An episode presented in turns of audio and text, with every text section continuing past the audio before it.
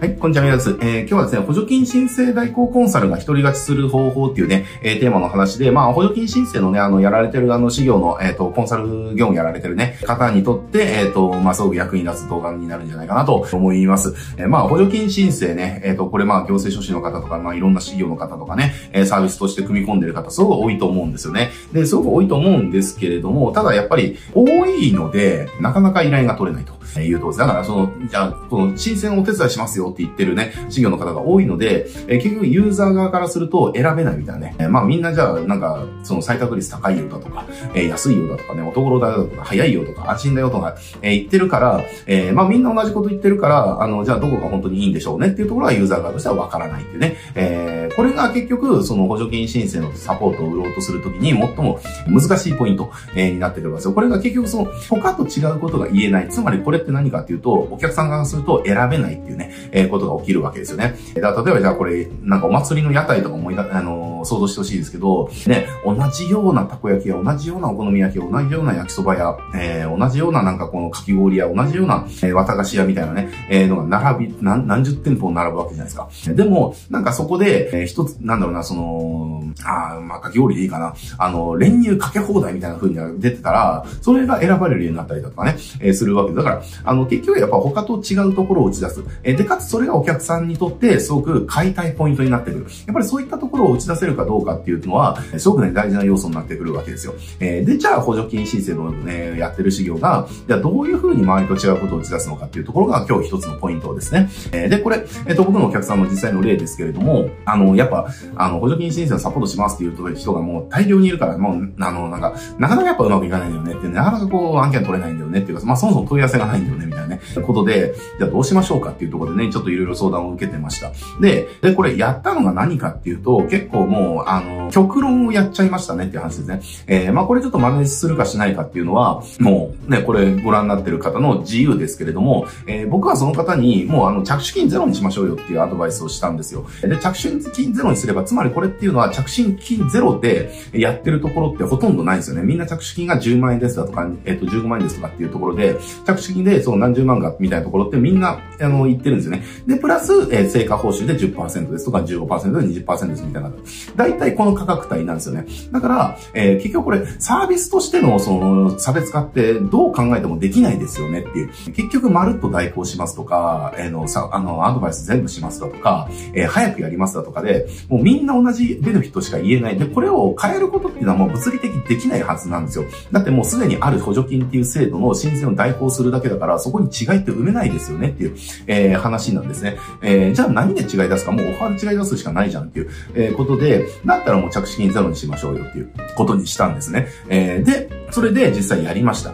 えー、で、やったらめちゃくちゃ取れました。えー、まあ、そりゃそうですね。だってお客さん側がしたら他に頼んだら10万円とか取られるのに、ここは別にだって、要は結果が出なければただなんでしょっていう、だからリスクないじゃんっていうことがわかるから、えー、めちゃくちゃ取れました。えー、で、こっから、じゃあなんでそれで、えっ、ー、と、いいのか。これ単純に考えたら、じゃあ着信の分儲かんないじゃんって利益下がるじゃんっていうふうになるんだけれども、でも、あの、考え方変えてほしいんですよね。えー、これね、あの、じゃあ、着信がゼロで、えっ、ー、と、じゃあ10%、15%、20%、別に何パーでもいいけど、まあ、仮にじゃあ10%にしましょうか。じゃあ10%ですと。えー、っていうふうになったとお客さんとしてはもう、もう間違いなく選ぶ理由になりますよね。えー、一番安いじゃんってわかるから。わかるから、で、だし、要は、それって要は完全成果報酬っていうことだよね。だからうまくいかなかったら私の持ち出しはゼロなんだよねっていうのがわかるから、まあそれだけで、要はサービスとしては買われるわけです。で、サービスが買われるからうまくいく。えー、だけど、えっ、ー、と、売り手としては着手金分の利益が減るから、利益的にどうなのっていう問題が出るんだけど、でもこれ利益的にどうなのっていう問題は起きないわけですよ。なぜなら、あの、補助金とかその助成金だとかっていうのは、いくつもありますよねっていう。で、そういったのを活用している、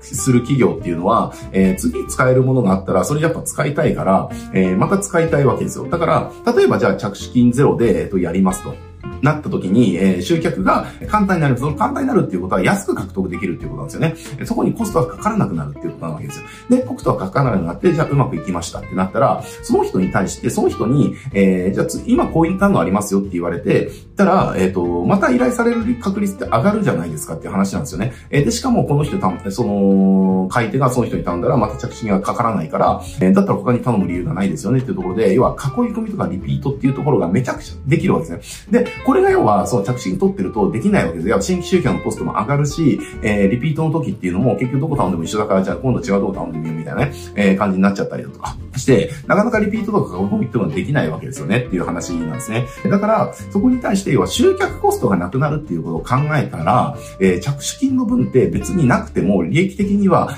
変わんないじゃんっていう話なんですよ。えー、こういう構造ですね。なので、実はその着手金っていうところを、えっ、ー、と、取らないようにするだけで、リピピートとかっていうところが起きやすくなる。かつ、新規の集客コストも下がるから、結局プラマイゼロだよねっていう話。で、そこに対してプラマイゼロだけれども取れやすくなる。えー、しかもリピートしやすくなるから、その分案件に困らなくなるよねっていう話なんですね。だし、だって別に、補助金だ助成金とかなんかあの、小規模事業みたいなところで50万ぐらいみたいなところで、なんか10%とかで5%とかだったら、なんか割にね、そんなに美味しくないかもしれないけど、でも内容によってはその500万とか1000万だとかってあるじゃないですかって。だからそれに対してのじゃあ10%とかっていうところは100万。だからそんなところって別に着信のそのなんか5万10万とかっていうところをなんかこう取るよりも、そっち側の要は成果報酬っていうところこれ採択率が高いそのサポートができる人であれば、全然こっちの方が儲かるわけですよっていう話ですね。なので、あの、これまあ一つのね、まあ結構その勇気がいるやり方だとは思いますけれども、結構一つうまくいくやり方だと僕はね、このお客さんの事例を通じて、なんか分かってきたので、えっ、ー、と、まあちょっとピンときたね、あの、この助成金とかそういった、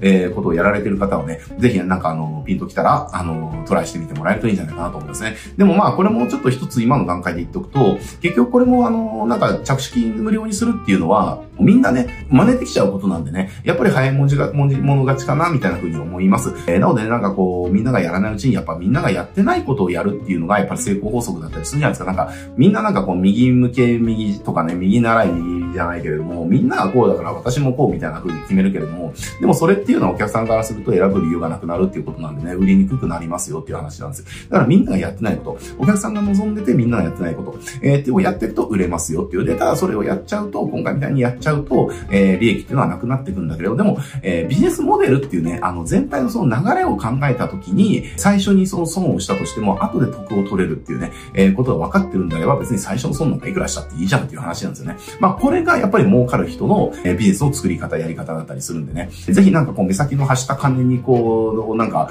あの、確保するじゃなくて、やっぱり、その目先の、目先の発した金を捨てることによって、お客さんを大量に安く、えー、簡単に獲得できるようになる。で、かつ、で、そうするから、後ろの利益っていうのが巨大に膨らんでいくっていうね。これっていうのは、その、なんかマーケティングのその、